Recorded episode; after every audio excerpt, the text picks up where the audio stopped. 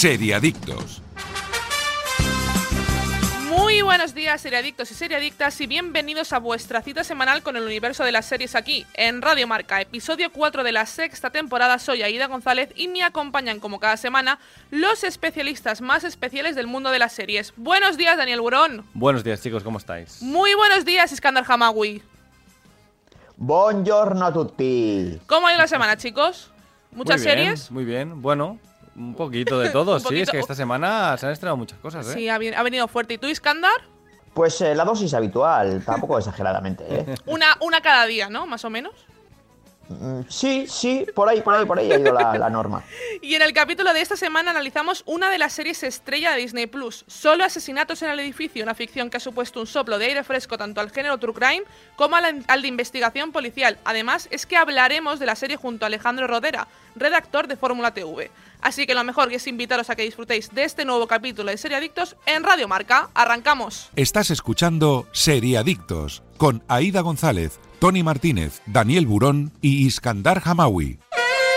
CBD, cannabis. Llevas mucho tiempo escuchando las increíbles propiedades terapéuticas de esta planta, pero aún estabas buscando una empresa de confianza para comprar sus productos y tratar esos problemas que tanto te molestan. Ya está aquí Origin, de Laboratorios Naturasor, una marca española que apuesta por la investigación y la eficacia y que acaba de lanzar al mercado una amplia gama de productos con CBD. Origin de Naturasor, The Real CBD, de venta en herbolarios y para farmacias. Más información en www.yourcbdorigin.com. Tengo que ver al ministro. Eso es, el mayor tesoro submarino de la historia.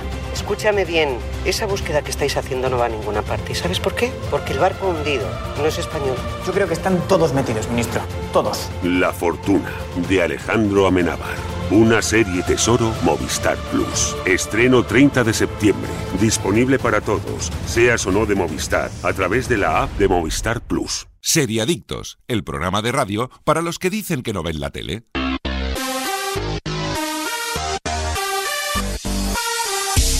Empezamos con las noticias, rumores, cositas que hay que saber sobre el mundo de las series, pero antes de irnos con las novedades, vamos a parar Serie Adictos porque nos vamos con Tony Martínez que nos habla de lo mejor, de Oikos de Danone. Porque la noticia más importante del día es que ya estamos en fin de semana y toca disfrutar de nuestro momento, desconectando del mundo y poniendo la mente en blanco con Oikos de Danone. Disfruta de tu serie favorita en tu sofá favorito y cae en la tentación del sabor que más te guste de Oikos de Danone. Yo anoche estuve debatiéndome entre varios, pero me quedé con la mousse de fresa y chocolate blanco aunque con este tengo que coger dos porque siempre me quedo con ganas de más, ya lo sabéis. Y vosotros tenéis una gran variedad de sabores donde elegir. Oikos natural, Oikos XXL, manzana canela, mango maracuyá, stracciatella, lima limón, caramelo, tiramisú, tarta de arándanos, avellana caramelo, mousse de fresa y chocolate blanco que es mi favorito, el tricapa, ojo, higo, yogur natural y manzana canela. Y las novedades, helado de oikos, chocolate negro y almendras, ojito con este, y helado de caramelo salado y, y avellanas. Y ahora sí, arrancan todas las novedades en cuanto a las series desde Seriadictos. Gambito de Damas se enfrenta a una denuncia de 5 millones de dólares por un comentario sexista. Aunque Gambito de Damas sea una ficción basada en la novela de Walter Travis, lo cierto es que incluye desde personas hasta hechos que ocurrieron de verdad. Es el caso de Nona Gaprindashvili, que es nombrada en el último episodio y de la que se dice que fue campeona mundial femenina, pero detallando que nunca se enfrentó a hombres. Ante esta afirmación, la campeona de ajedrez ha presentado una denuncia contra Netflix por difamación, ya que asegura que en la época en la que se ambienta el último capítulo, ella ya se había enfrentado a 59 ajedrecistas masculinos. Según The Hollywood Reporter, ella considera que Netflix mintió descarada y deliberadamente con el objetivo de aumentar el drama. En la denuncia critica que la plataforma haya humillado a la única mujer real que había- se había enfrentado a hombres en esa época, cuando lo que busca la serie es inspirar a las mujeres. A ver, yo creo simplemente, ¿eh? esto no es un documental, es una serie de ficción y lo que intenta, evidentemente, como ella dice, es aumentar el drama. Yo creo que no hay que hacer más drama de eso. Además, eh, si no pusiera eso, perdería fuerza el mensaje de la serie, ¿no? Así que intenta como hacer un poco de cambiar la historia para que la, la propia serie tenga un poco más de, de importancia, ¿no? Un poco más de relevancia. es un comentario. Es decir, yo entendería que ella se podría llegar a molestar porque hubieran hecho un personaje justo, inter- como interpretándola a ella. Igualmente diciendo- no, ¿no? Porque al final lo que intentas es como contar una historia alternativa, ¿no? Como una versión alternativa de la historia real. Igualmente ¿no? lo podría entender que le llegara a molestar. O sea, yo entiendo. Como el yo- Bruce Lee de Once Upon a Time in Hollywood. Sí, yo entiendo también que el comentario te pueda llegar a, a molestar y que puedas eh, recriminárselo a Netflix de una forma, decirle, oye, mira, esto a mí no me ha gustado, me ha molestado y que Netflix pues mandará un comunicado diciendo, ta, ta, ta, justificándose y pidiendo disculpas. Eso me parecería perfecto, en plan. Oye, mira, este comentario a mí me ha molestado, porque yo tal, no sé qué, este es mi background. Y, y Netflix seguramente, con lo políticamente correctos que son, dirían, vale, no hay problema, mandamos un comunicado de disculpas, lo que sea. Pero denunciarles por 5 millones de dólares por un comentario que Hombre, es- que es pues- un segundo. A ver, yo entiendo, yo entiendo que ella, mm, supongo que, eh, que ha vivido el, el mundo machista que refleja la serie, que es el del ajedrez, y, que puede, se puede sentir herida en ese sentido. Es decir, pero a mí también me parece que es un poco sacar un poco eh, los pies del, del tiesto, ¿no? O sea, eh, no, porque como tú dices, Aida, eso no refleja la idea vertebral de la serie. O sea, eh, sí que es verdad que es un, es un- componente importante, es decir, el, reflejar ese, ese, ese ámbito machista y, y ella se puede sentir herida, pero a mí también me parece que es un poco pues intentar sacar tajada de- del asunto. Y de hecho, Netflix, mm, parece ser que la respuesta de Netflix ha sido, pues sí, pues sentimos que, que- que se haya sentido herida, pero creemos que, que su reclamación no va a ir a, a- a ningún lugar. O sea, Correcto. Van a acabar digamos que no le han dado denuncia. Una cosa, Claro, ¿sabéis si claro. en la novela Oh. se llega a mencionar? O sea, si es un problema de base, porque esto se adapta a una novela... Eso sí que no lo conozco. Claro, Ese hecho podría sí que no ser lo que en la conozco. novela ya, ya haya ya esté el, el- el problema de base y ella no haya denunciado la novela porque, claro, evidentemente no hacen el dinero que, que ha hecho la serie, ¿no? Es que el, el Yo creo problema... Bueno, dime, dime Iskandar. No, no, digo, yo creo que como mucho al final llegarán, como mucho, ¿eh? Netflix llegará a un acuerdo con ella, que supongo será económico, si eso es lo, lo que busca, y dirá, pues mira, eh, toma y, y ala, eh, ce- ce- cerramos el asunto. Es que claramente es lo que busca. Sí, busca pero, el dinero. pero igualmente yo si fuera Netflix le diría, bueno, vete gastando el dinero en abogados, que ya nos veremos con mis super abogados que debe tener un bufete Netflix de, de estos importantes y, y nos veremos en tribunales, o sea, porque al Es final... que vas a perder. Por eso. Es decir, un juez Netflix no, ya- ya no paga- acabará ya paga dando la razón. cada a- día, ¿sabes? Por eso. Es que si bueno, fuera Estados otra- Unidos es... La, la- la- la justicia en Estados Unidos Bueno, es- es algo Sí, sí, curioso. curioso. ¿eh? Bueno, veremos a ver dónde acaba esto y también lo comentaremos en el programa. Así Lo ahora comentaremos. vamos con la siguiente, Y que está también comentaremos los ganadores de los Emmy de este año, los Emmy 2021. La 73 ceremonia de los premios Emmy ha vuelto a ser presencial, aunque con la lista de invitados reducida, que ha permitido a la organización cumplir a la perfección con las medidas frente a la COVID-19. La gala, conducida por Cedric the Entertainer, nos ha dejado con una lista de flamantes ganadores entre los que destaca la veterana de Crown, que ha hecho pleno las categorías en las que competía. La serie sobre la familia británica se ha hecho con los premios a Mejor Serie Dramática, Mejor Actriz de Serie Dramática para Olivia Colman, Mejor Actor de Serie Dramática para Josh O'Connor, Mejor Guión en Serie Dramática, Mejor Actriz de Reparto en Serie Dramática para Gillian Anderson y Mejor Actor de Reparto en Serie Dramática para Tobias Menzies. En comedia destaca la victoria de Ted Lasso con los galardones a Mejor Serie de Comedia, Mejor Actor de Comedia para Jason Sudeikis, Mejor Actriz de Reparto para Hannah Wandingham y Mejor Actor de Reparto en Comedia para Beth Brett Goldstein, jolín los nombres. Aunque también ha sorprendido Hacks, que se llevó mejor guion y mejor dirección en comedia. Y en lo que se refiere a miniserie, Gambito de Damas se llevó el galardón, pero Mar of Easttown se hizo con el, mejor, el de mejor actriz para la maravillosa Kate Winslet. Y también Evan Peters también se llevó el, el galardón en, miniserie, actor. a mejor Mm. actor en miniserie.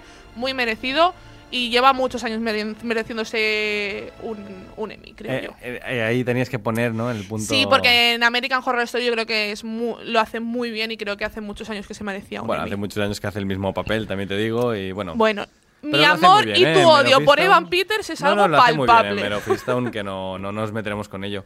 A ver, yo simplemente comentar, a mí los Emmy, para mí tienen la misma importancia que los premios que damos en mi casa, ¿vale? Porque al final es Pero a mí no me la- nominas, ¿eh? En tu casa. la- estarías nominada, si los hiciera estarías nominada, ¿no? Pero eh, es, al final son premios a la popularidad, ¿no? Ahí está el mejor el premio a Brett Goldstein, o sea, para mí este hombre pues no merecería na- nunca nada, ¿no? Por mucho que esté bien en la serie, pero más, más allá de correcto, nada. Y al final son premios que dan premios a tantas cosas y nominan tantas cosas que se hacen in- in- inseguibles, ¿no? O sea, es que abarcan demasiado los Emmys. No sé si estáis conmigo, a mí no Ah. me importan nunca mucho, ¿eh? A ver, a mí, eh, diríamos, sobre esta ceremonia, eh, me da un poco de pena. eh, bueno, entiendo el, el premio a mejor serie dramática de Crown, mm, no lo voy a discutir. No, no, lo- pero me da un poco de pena que, por ejemplo, por ejemplo, que, que no esté. Ahí estaba, por ejemplo, The Voice, que para mí ha sido una serie también muy rompedora. Y bueno, pues The Crown ya llevaba un montón de, de premios. Y bueno, es verdad que de The Voice también esta era la, la tercera temporada. Y bueno, pues no sé. Y luego, eh, como mejor actor principal, se la dan a Josh O'Connor por The Crown. Eh, a mí también ahí me da, una, me da un poco de pena eh, Matthew Rhys por Perry Mason, que me parece que Mm. también hacía Bueno, una bueno. actuación bastante. Eh, Iskandar, yo la Bueno, dejé no sé, por la falta de carisma del protagonista en el episodio 1, ¿eh? O sea que, bueno, me Ah, pues parece a, bien a mí que no, se me lo digan. a mí me pareció que era una actuación bastante buena. No, No, sé, no me bueno. gustó demasiado. Y- La que se lo gana es Gillian Anderson, ¿eh? Que no sé qué estaba viendo yo hoy. Censor, una película de terror, que sale el personaje que interpreta a Gillian Anderson y pensaba que era ella. O sea, eh, he dicho, uy, eh, esta voz es Gillian... Ah, no, no. Ah, no, no. Es, es Thatcher, ¿no? Eh, espectacular, espectacular. Eh, para mí, todos los premios eh, están merecidos. The Crown, puedo estar de acuerdo con que es muchos años seguidos llevándose, llevándoselo, pero es que Sí. bajo mi punto de vista, y, y que me perdone, eh, las series que estuvieran nominadas, eh, para mí este año es esta última temporada de The Crown, para mí es de las mejores temporadas de The Crown, eh, incluso me atrevería a decir bajo mi punto de vista, ojo, es que a mí la historia de Diana de Gales, todo esto me gusta muchísimo, me estoy muy dentro, para mí es la mejor temporada de The Crown, están todos increíbles, Josh O'Connor es una maravilla como lo hace, es el que interpreta al príncipe Carlos en, en la serie, y es una maravilla. Es que es verle y te lo crees. Aparte, primero, hay una cosa que me saca un poco de papel que es muy guapo. El, el actor, es, bueno, el actor es demasiado- muy guapo. No, no puedes coger a nadie nunca tan feo, también te Entonces, digo, ¿sabes? claro, entonces el príncipe Carlos no es tan guapo. Pero bueno, en su juventud también tenía su atractivo. Entonces yo es puedo. atractivo que es el que sea, pero no es atractivo.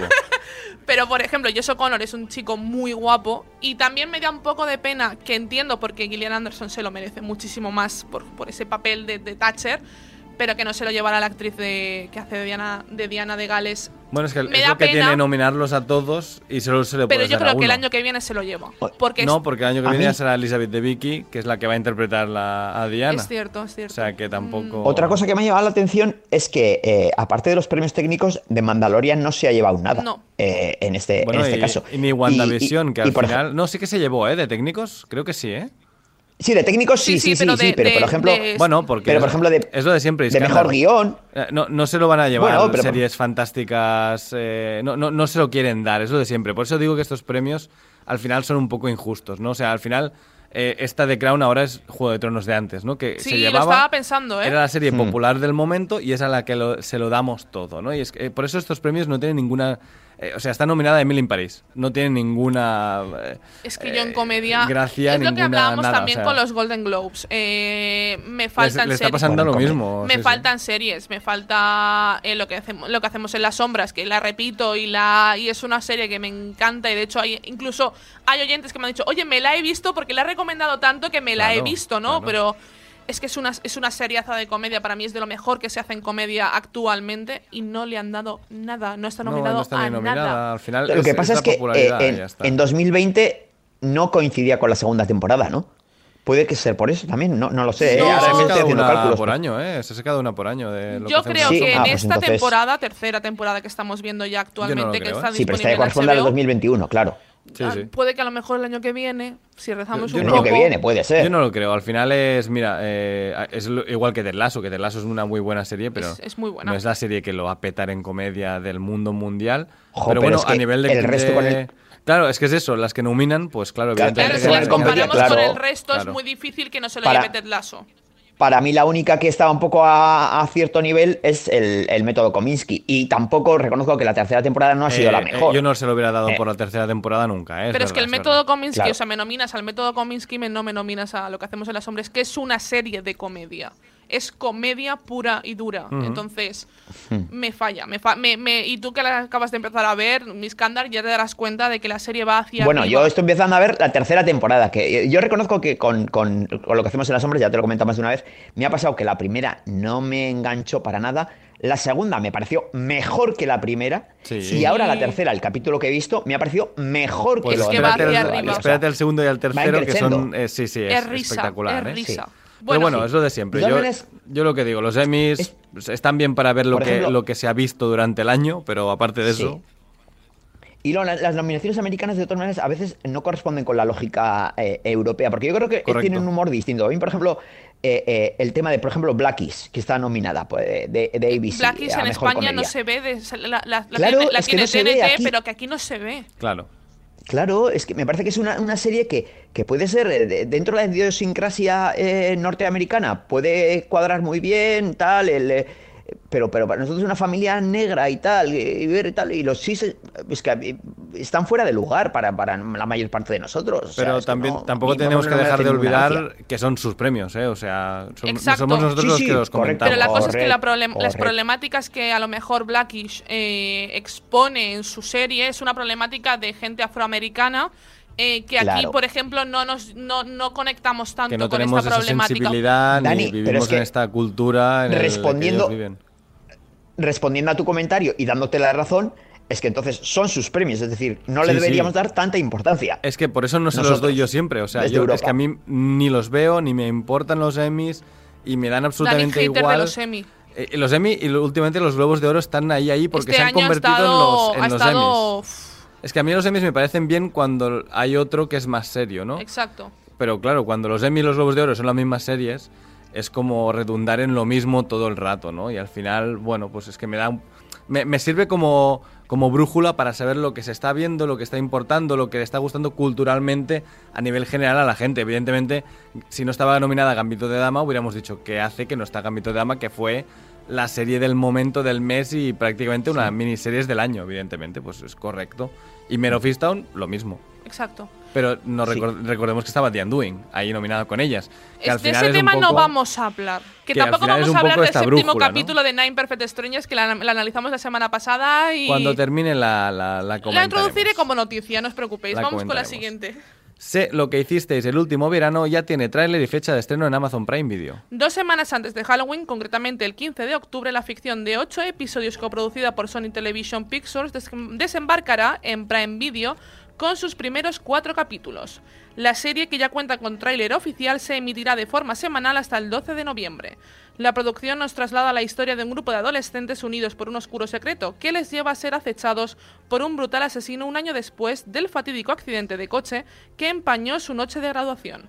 Todo el mundo oculta algo y descubrir el secreto equivocado podría ser mortal. Sé lo que hicisteis el último verano está basada en la novela de Lois Duncan de 1973, en la que también se basó la icónica película. Bueno, esto es una especie Me de interesa remake en menos serie mil. de... Me interesa cero. O bueno, sea, si gusta, a mí no me interesó final la película y terror tampoco- adolescente, ¿no? Terror, terror teenager de ir al cine a abrazarse muy fuerte cuando tienes 14 Abrazarse muy años, ¿no? Y, y esta es un poco la serie que responde a ello. A mí lo único que me gusta aquí es que detrás está James Wan, uno de los maestros del terror actual. por eso bueno, la veré. Ahí Pero es que yo la voy a ver por él. No Bueno, porque, yo, porque yo a mí si la el dirige tráiler... él lo voy a ver, ¿eh? Si, si lo produce él solamente, no. Pero para mí, por ejemplo, yo, Yo- me he visto el tráiler. No sé si Skandar la habrá Sí, el visto. es, Sí. es un flux. Es que El a mí, a, mí, flux. a mí me hunde. Es decir, yo tenía muchas ganas Bah. de esta serie, de verdad, sí, porque a mí me gusta sí, te- mucho. te- La- El tráiler te lo quita. Es que, te quita pero las ganas, vamos. me pasa un poco con Amazon Prime Video, también me pasó con la serie de, de Cruel Summer, que también que la, que la comenté, la recomendé en el programa porque Sí. me encantó la serie, creo que está muy, muy, muy, muy bien. Y, y me pasó un poco, vi el tráiler y dije, uff, qué pereza de serie, ¿no? Qué perezote. Y luego me metí en la serie y me encantó. Entonces, Por eso le voy a dar una oportunidad Sí, hay que a el esta primero, por si para verme, yo qué sé, los dos primeros para darle una oportunidad. Que bueno, que yo me he visto la serie de Scream de, de MTV, es decir, o sea, mi nivel de serie adolescente de, Sí, el nivel de- de, el nivel de Aida no es el nivel medio, también digo, ¿eh? O sea, al final... es decir, veo no, élite, mi nivel no es el nivel de la gente. Pero está bien media. porque Aida sí es la barrera, es nuestra barrera de, de, bueno, esto está muy bien o esto no. Eh, sé que Si está Aida bien. dice que le gusta, hay Claro. que ponerlo en reserva. Bueno, pero Es ella sabe diferenciar que se entre quedó lo que, es- lo que viviendo en su adolescencia, Ahí Aida. está, ahí está. Sí, Bueno, me- sí. a ver, pero por ejemplo, mira, Generation ahora vamos a hablar de ella y a mí no me Venga, apasiona. ha- hablemos de Sí, Generation. vamos a hablar de Generation. Generation cancelada por HBO Max tras su única temporada. La ficción ha conseguido el triste honor de convertirse en la primera serie original de HBO Max que es cancelada, así que se así se ha decidido tras analizar el rendimiento de la serie que emitió entre marzo y julio su única temporada dividida en dos tandas. La determinación de la plataforma llega a pesar de que Generation consiguió muy buena recepción por parte de la crítica que valoró positivamente la frescura y ligereza de este relato de juventud, en cierto modo en contraposición de la solemnidad y el dramatismo de Euforia. El título seguía la vida de varios adolescentes en el instituto que comparten, además de las aulas, la formación de una comunidad LGTBIQ bastante sólida. Bueno, Pues eh, esta es una noticia que yo no entiendo. Eh, a mí me parece que esta serie, a mí, sin ser una serie que me apasionó, me parecía, sí me parecía que era una serie rompedora, o sea, que contaba algo Sí, distinto, o, sí. o desde un punto de vista distinto.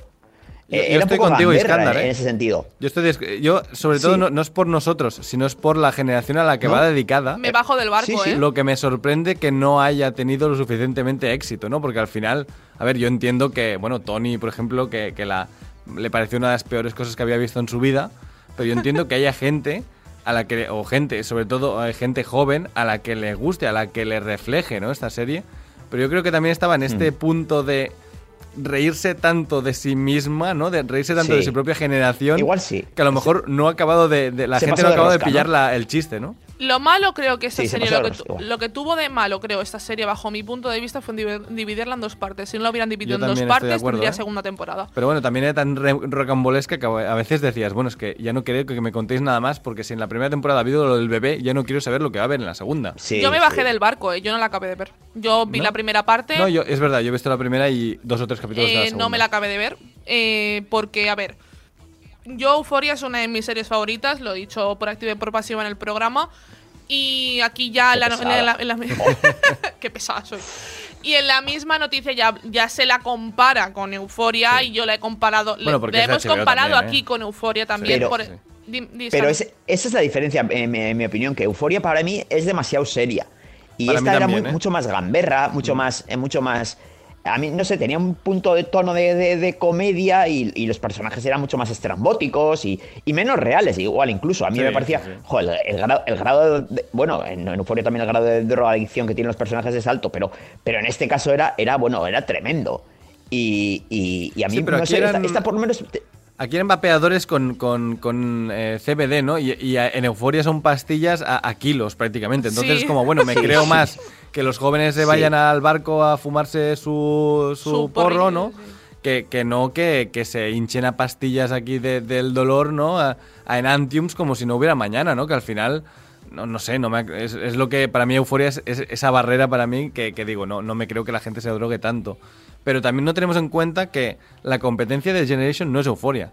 Es Sex Education de Netflix, que es una serie con el mismo tono de comedia, personajes un poco alocados, mucho mejor hecha, mucho más bonita, mucho más trabajada, con personajes mejores, con mejores tramas, y que lo está petando mucho más. y Me yo bajé creo que del es barco la- de Sex Education en la segunda Pues, temporada y yo creo, creo la que te- debería y retomarla, Creo que ¿eh? la debería retomar. La tercera está bastante la bien primera. también, ¿eh? Yo me bajé del barco, me vi la segunda y dije no más. De hecho, creo que ni me la acabé de ver.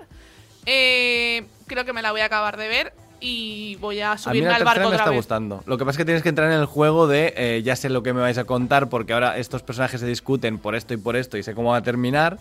Pero luego tiene algunos giritos que me han ido sorprendiendo y al final creo que es una de las series más bonitas de ver de...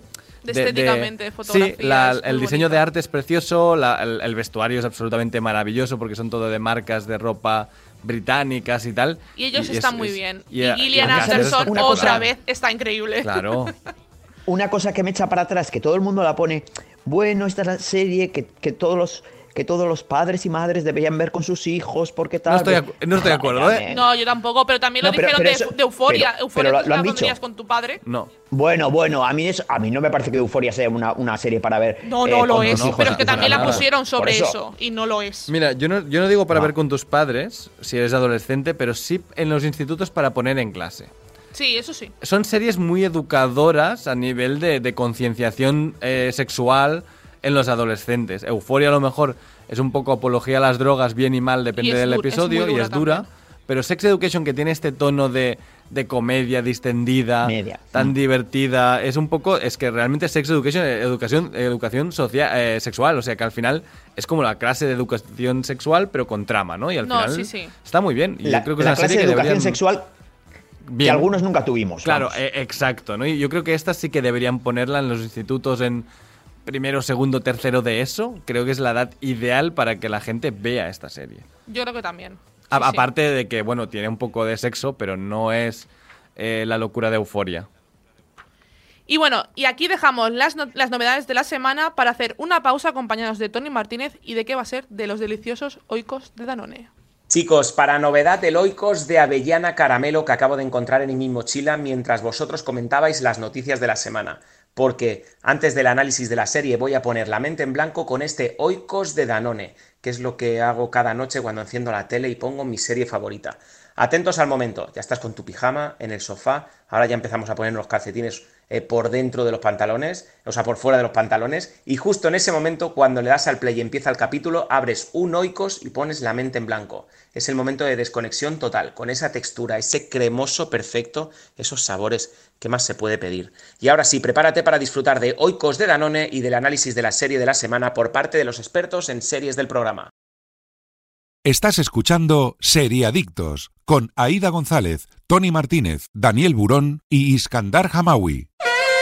CBD, cannabis. Llevas mucho tiempo escuchando las increíbles propiedades terapéuticas de esta planta, pero aún estabas buscando una empresa de confianza para comprar sus productos y tratar esos problemas que tanto te molestan. Ya está aquí Origin, de Laboratorios Naturasor, una marca española que apuesta por la investigación y la eficacia y que acaba de lanzar al mercado una amplia gama de productos con CBD. Origin de Naturasor, The Real CBD, de venta en herbolarios y para farmacias. Más información en www.yourcbdorigin.com. Tengo que ver al ministro. Eso es, el mayor tesoro submarino de la historia.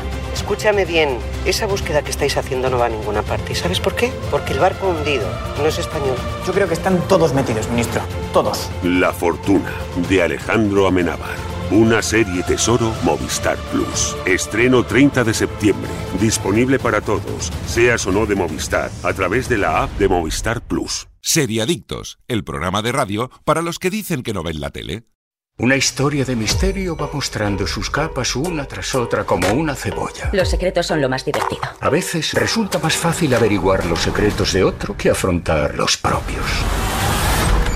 Tenemos que ir a buscar alguna pista. ¿Quieres venir? Si quiero colarme en el piso de un muerto y revisar todas sus cosas, suena divertido. Solo asesinatos en el edificio.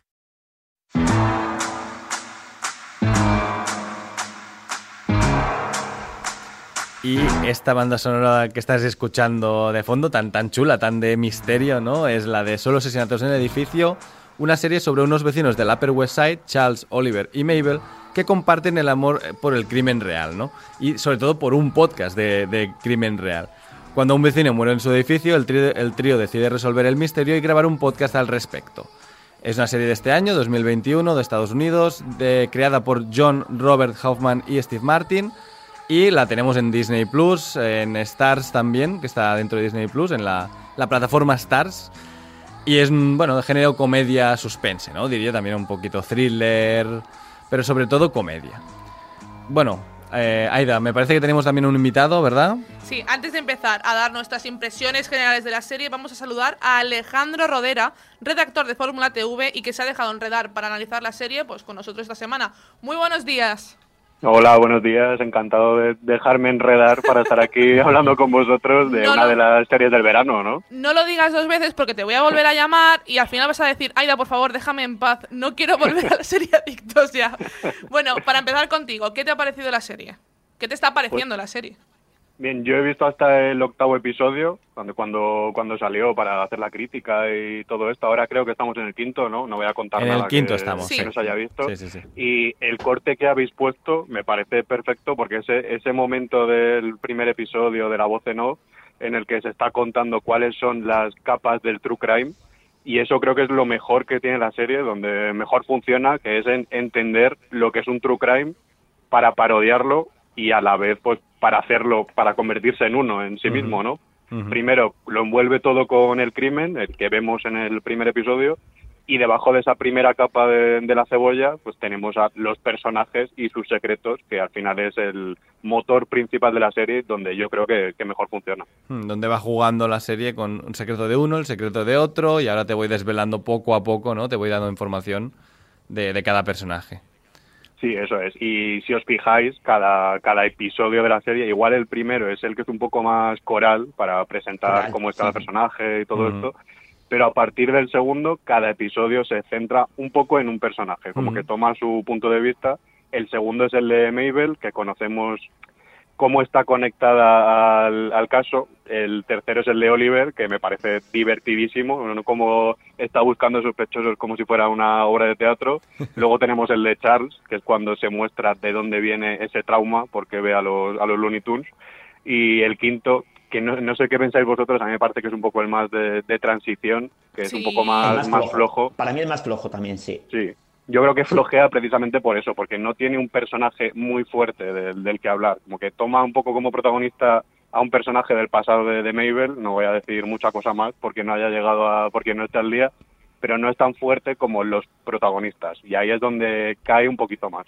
Es que yo creo realmente que lo fuerte de esta serie son los tres protagonistas. Los es decir, sí, los, sí, los sí. tres hacen una. Cuando están juntos, me parecen. Bueno. A mí la escena, el primer capítulo, cuando están cenando, escuchando el podcast. Para mí es la mejor de los tres, ¿eh? Porque yo voy a discrepar y para mí son los dos protagonistas. Porque para mí Mabel, eh, Selena Gómez, está mm, absolutamente insoportable. O sea, no insoportable de mal, sino insoportable de sosa.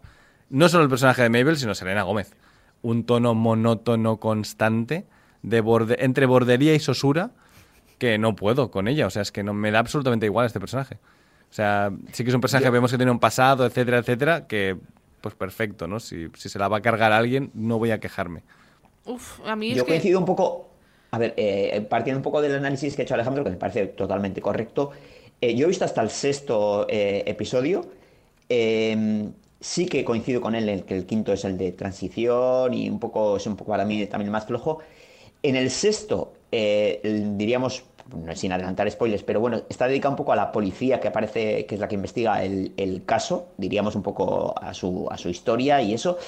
Pero a mí también es eso, o sea, el hecho de dedicarle eh, un, episodio a cada uno de los personajes es algo que también me ha sacado un poco de la serie. Es decir, porque, por ejemplo, eh, en el, episodio de em, que aparece eh, Steve Martin, que, bueno, tiene ahí, mm, digamos, explican su historia, aparece un personaje que es, por ejemplo, la, la, la músico. Sí, la que- fagotista, con la que ¿no? tiene una- Sí, la, eso, la se fagotista con la que tiene una relación y de repente desaparece de la serie. Y con la policía pasa lo mismo, o sea, desde el segundo episodio me parece que es no, la- no la volvemos a ver hasta el sexto. Entonces, Correcto, no, no, a no vuelve a salir, ¿no?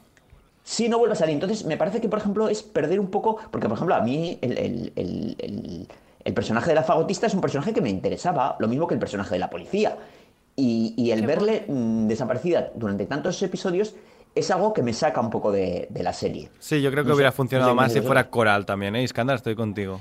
Yo creo que a mí me funciona muy bien, no sé si Alejandro estará de acuerdo. Eh, a mí me funciona como realmente Oliver ya lo hace con su eh, selección de sospechosos, pero para mí es una obra de teatro. O sea, esta serie podría ser perfectamente Una una, obra una obra, sí. una obra de Sí. teatro y me funcionaría igual de bien que en la serie.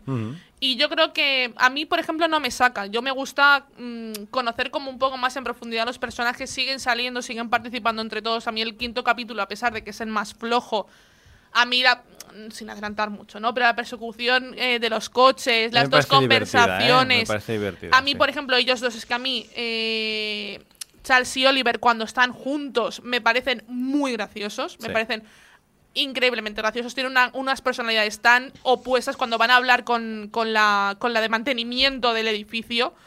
eh, los dos que c- como cogen el rol de poli bueno, poli malo, eh, me, me parece, me parece, me parece brutal. Y es que ellos dos son lo mejor de la serie, esa es, es la Yo realidad. estoy totalmente de acuerdo y creo que funciona, como, como dices tú, Aida, como una obra de teatro, pero a la vez también es una muy buena serie de, de televisión. Yo creo que no habría funcionado en, en otro medio. Por eso, por cómo vas saltando de un punto de vista a otro, que igual te puede sacar, que, eso lo entiendo perfectamente por el tema de, de la policía, como se va a ver más adelante. Pero luego, cuando llegue el séptimo episodio, no voy a decir lo que pasa, pero ese episodio va a dar muchísimo que hablar por cómo está hecho.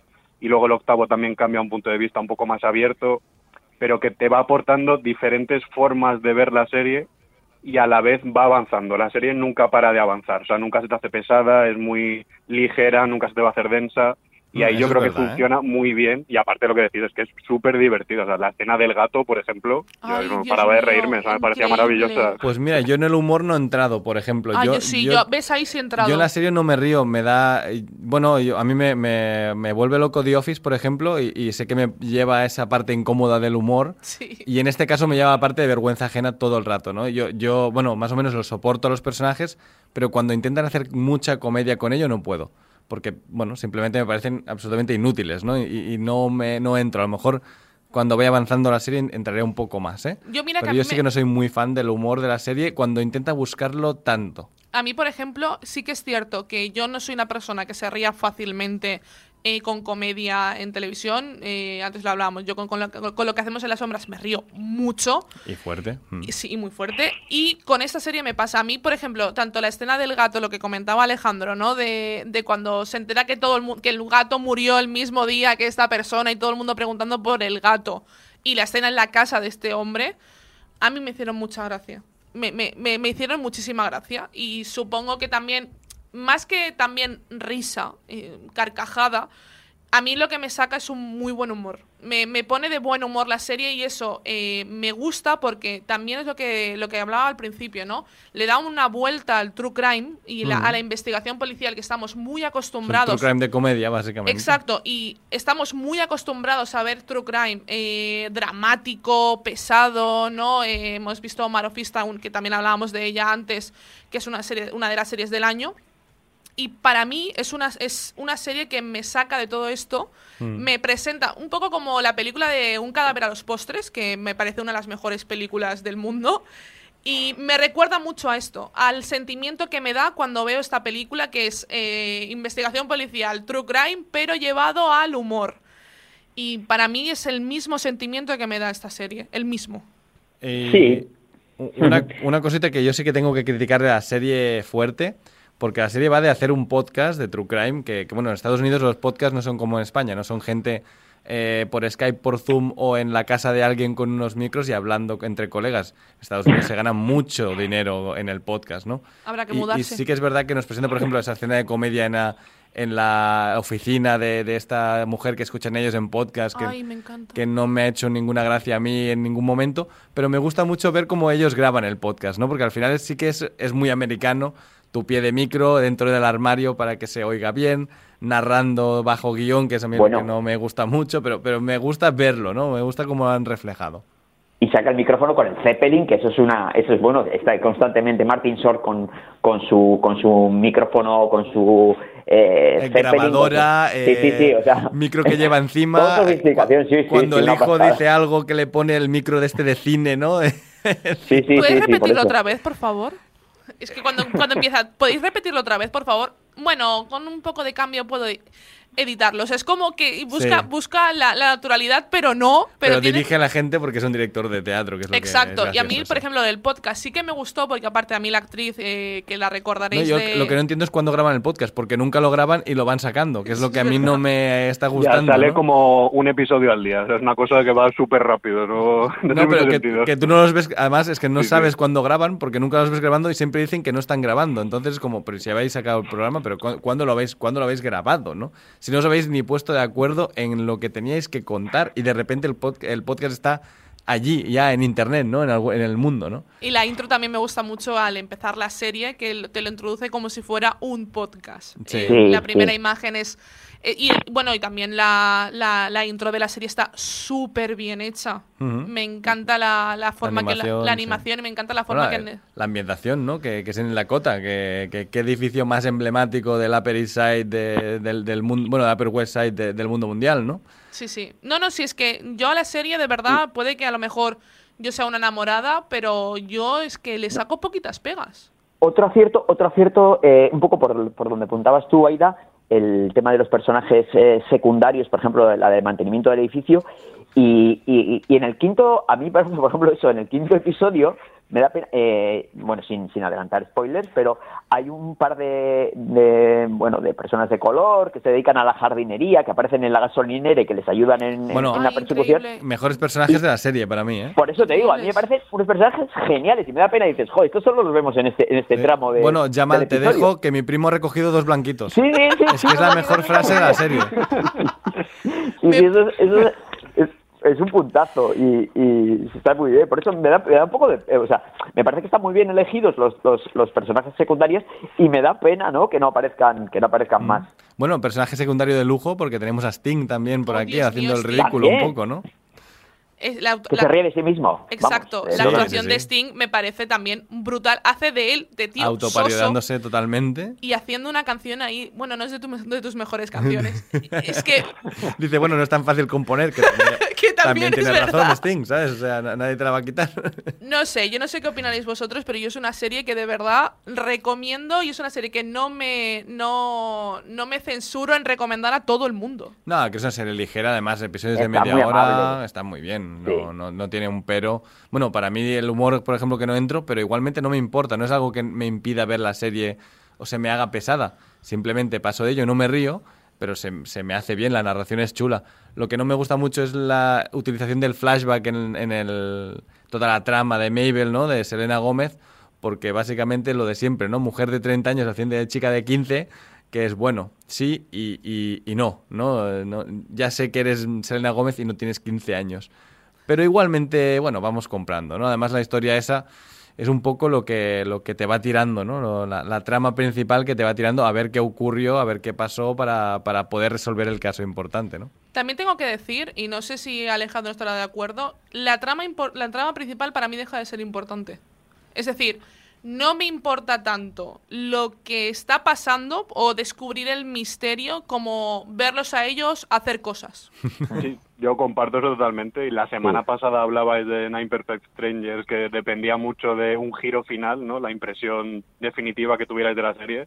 Y esta yo creo que es todo lo contrario, que al final lo, lo que interesa es estar con los personajes, conocerles un poco más, ver cómo son. Y me gustan más los pequeños misterios, todos los pequeños detalles, esos de los que hemos estado hablando, que saber pues, quién mató a Tincono o qué pasó Mm. en el pasado.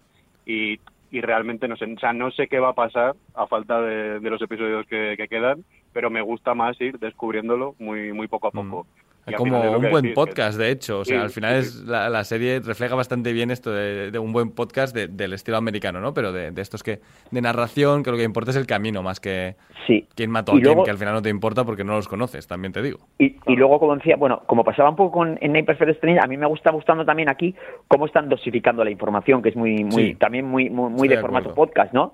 Ir dosificando poco a poco la información.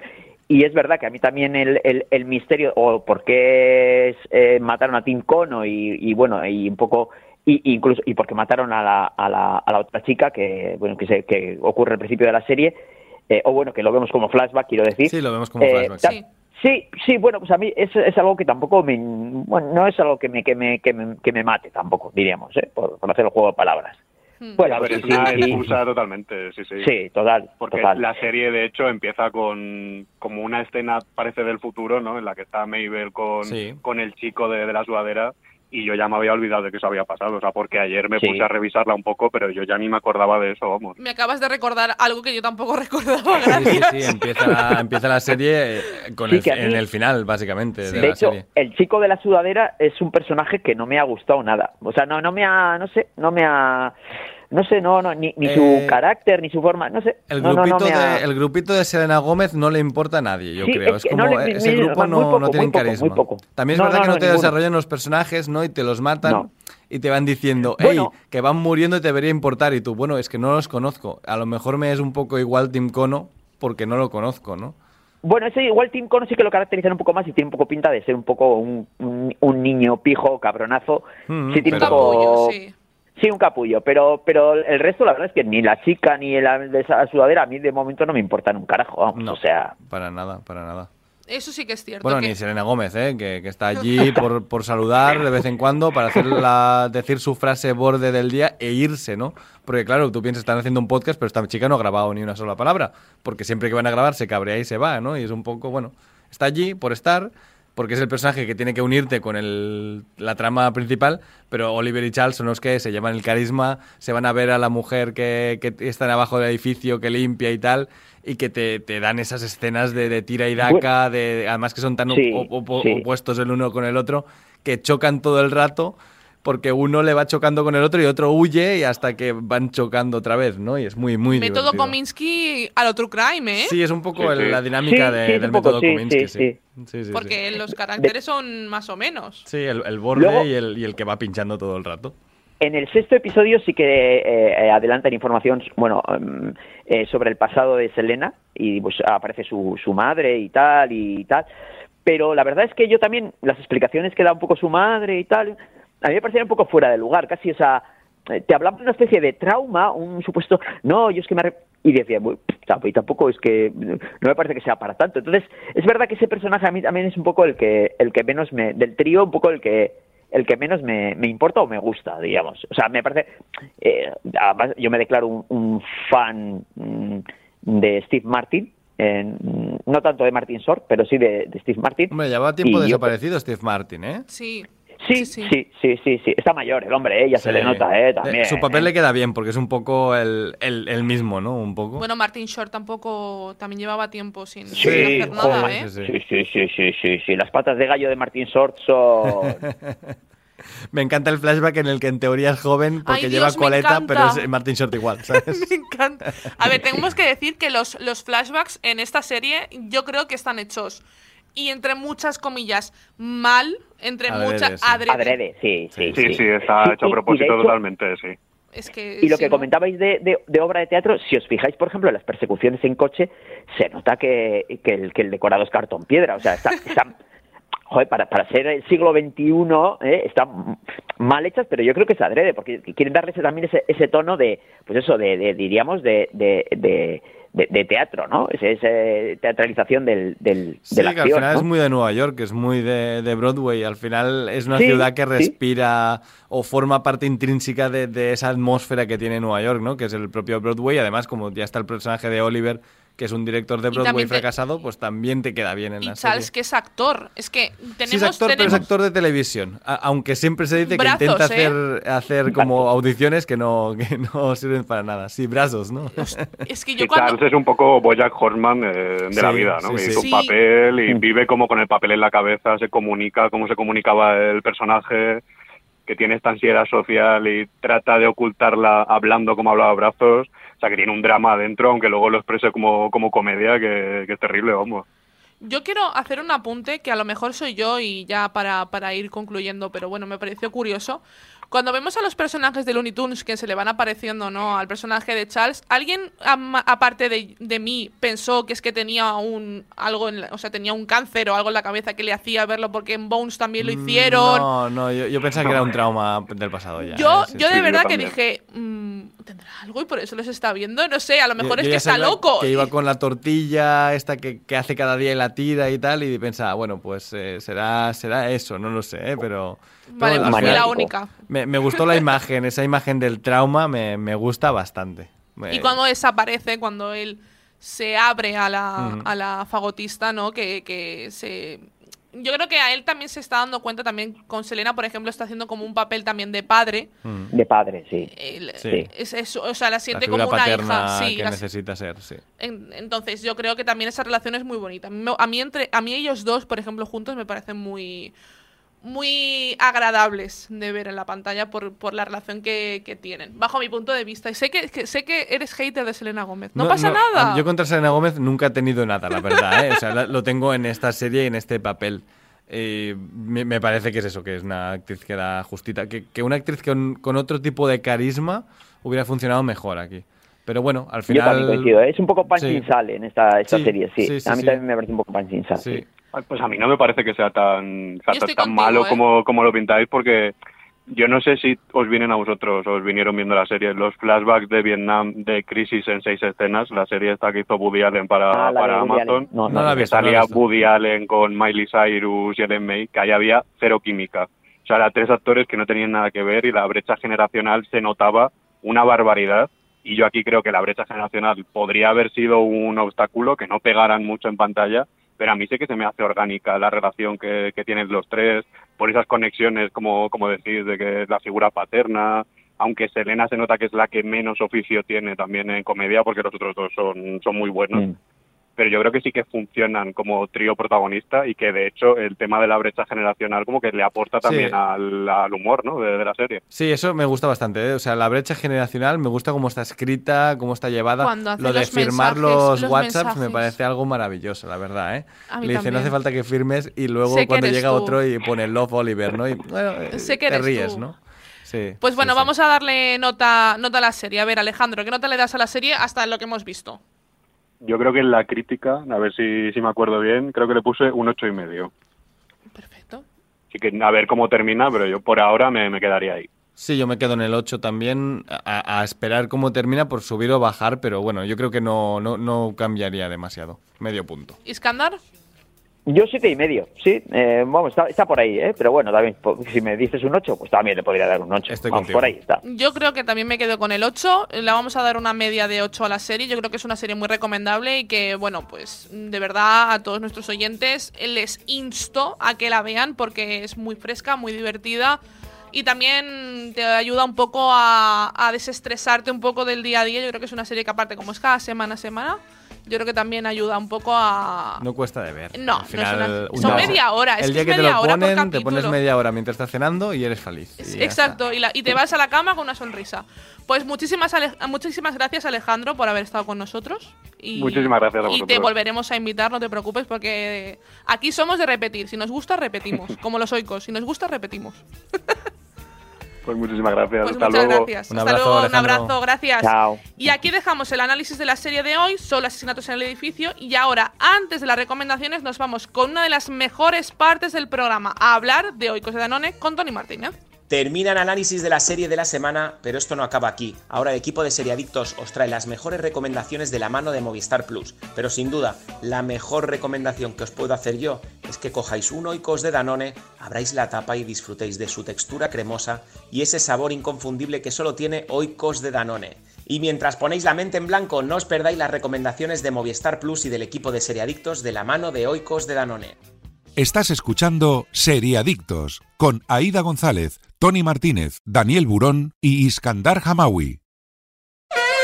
CBD, cannabis. Llevas mucho tiempo escuchando las increíbles propiedades terapéuticas de esta planta, pero aún estabas buscando una empresa de confianza para comprar sus productos y tratar esos problemas que tanto te molestan. Ya está aquí Origin, de Laboratorios Naturasor, una marca española que apuesta por la investigación y la eficacia y que acaba de lanzar al mercado una amplia gama de productos con CBD. Origin de Naturasor, The Real CBD, de venta en herbolarios y para farmacias. Más información en www.yourcbdorigin.com.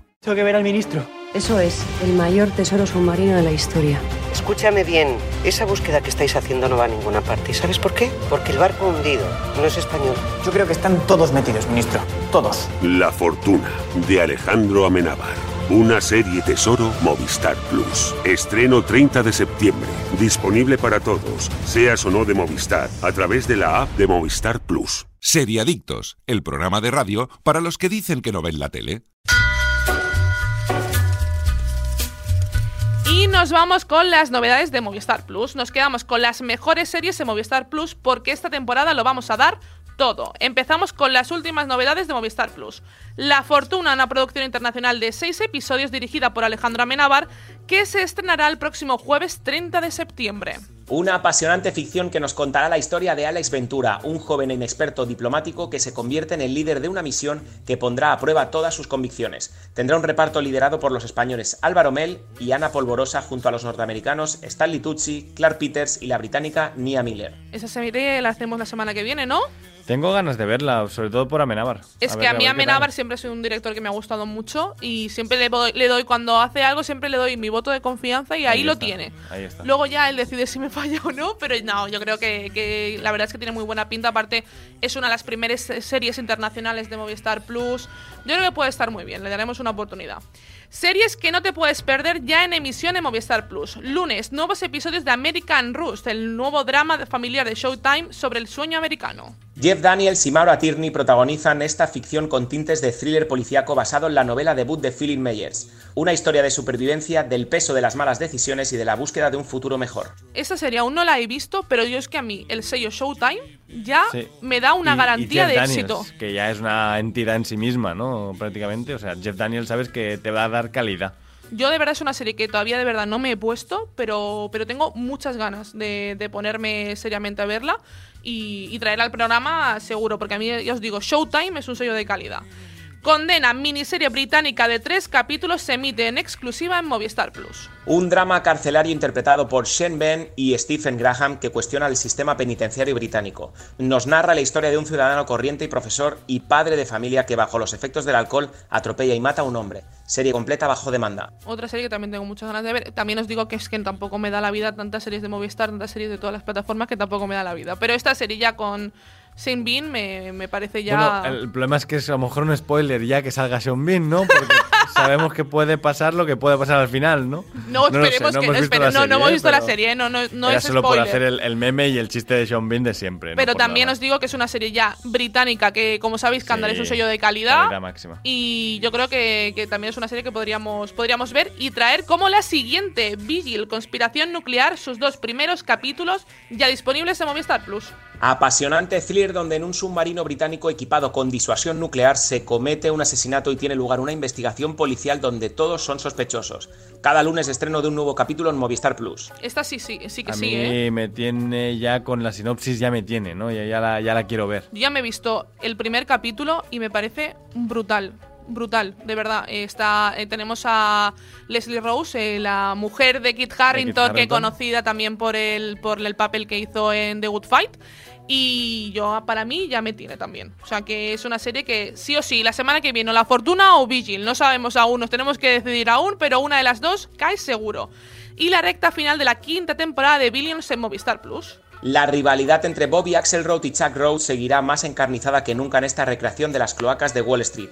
Nuevo episodio cada martes en el canal Movistar Series, temporadas anteriores disponibles bajo demanda. Y algunas de las series originales de Movistar Plus que podéis encontrar completas bajo demanda. Hierro, temporada 1 y 2. El thriller de investigación protagonizado por una imponente Candela Peña en la Isla del Hierro, disponible completa bajo demanda. Merlisa Pereaude, las dos temporadas de esta ficción original de Movistar Plus disponibles bajo demanda. La historia de Paul Rubio continúa en la Facultad de Filosofía de Barcelona. Sus obsesiones, frustraciones y sus amores seguirán siendo los protagonistas de esta historia como siempre, las originales de Movistar Plus, también sello de calidad como, como Showtime y que tenéis muchísimas, aparte de Hierro, Merlisa Pereaude, tenéis eh, Paraíso, tenéis... Eh, Los Reyes de la Noche. Los Reyes de la Noche, qué buena. Antidisturbios. Antidisturbios, increíble. O sea, tenéis tantas series en Movistar Plus que de verdad ya son las originales, yo creo que nos da la vida ya para verlas todas.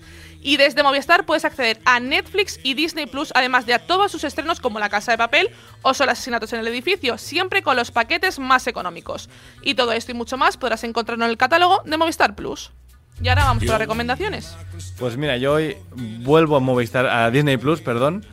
Y os voy a traer dos. Una es Star Wars Visions, que es una serie de cortos de Star Wars, pero que se le han dado cada corto a un estudio de anime japonés y le han dicho haced lo que queráis, ¿no? Por lo tanto, esto es eh, la visión que tienen los japoneses, además cada estudio distinto con, con una animación distinta, del universo Star Wars. O sea, no es nada canon, no es nada de la historia, pero cada interpretación es divertida. Al menos uh, yo he visto cinco y me han gustado muchísimo. A lo mejor el segundo es el más flojo, pero me recuerda a Interstellar 555 de Daft Punk y ya me gusta.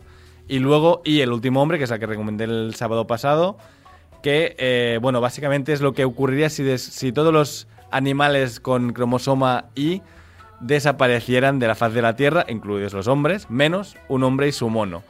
Eh, con esta premisa es una serie muy feminista, de aventuras, de un, poco road trip, con personajes muy, muy carismáticos y que además es una muy buena adaptación del cómic, porque yo es un cómic que me encanta, que me he leído hace relativamente poco, el año pasado, y, y me gustó muchísimo y de momento me está encajando bastante. Yo la recomiendo. Está en Disney Plus, en la plataforma, en la, En la pestañita Star. Star. Exactamente. Iskandar, tu recomendación rapidita.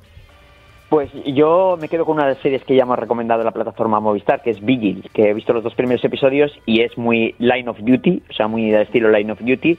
Y bueno, BBC, mm, sello de calidad, no me canso de repetirlo, yo soy un pesado como tú, Aida. Y, y bueno, que, que, que la sigan, por favor. Creo que con Line of Duty ya la has vendido, Iskandar, ¿eh? Sí, yo también lo Sí, creo. sí.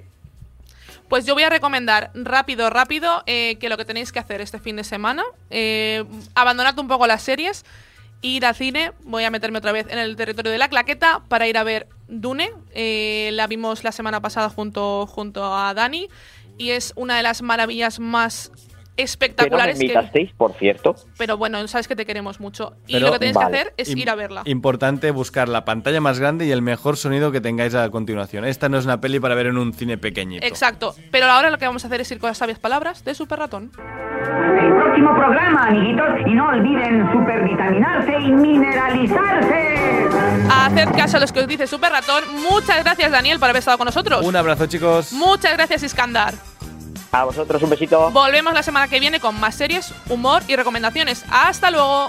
Sería Adictos, un programa producido por 30 segundos para Radio Marca.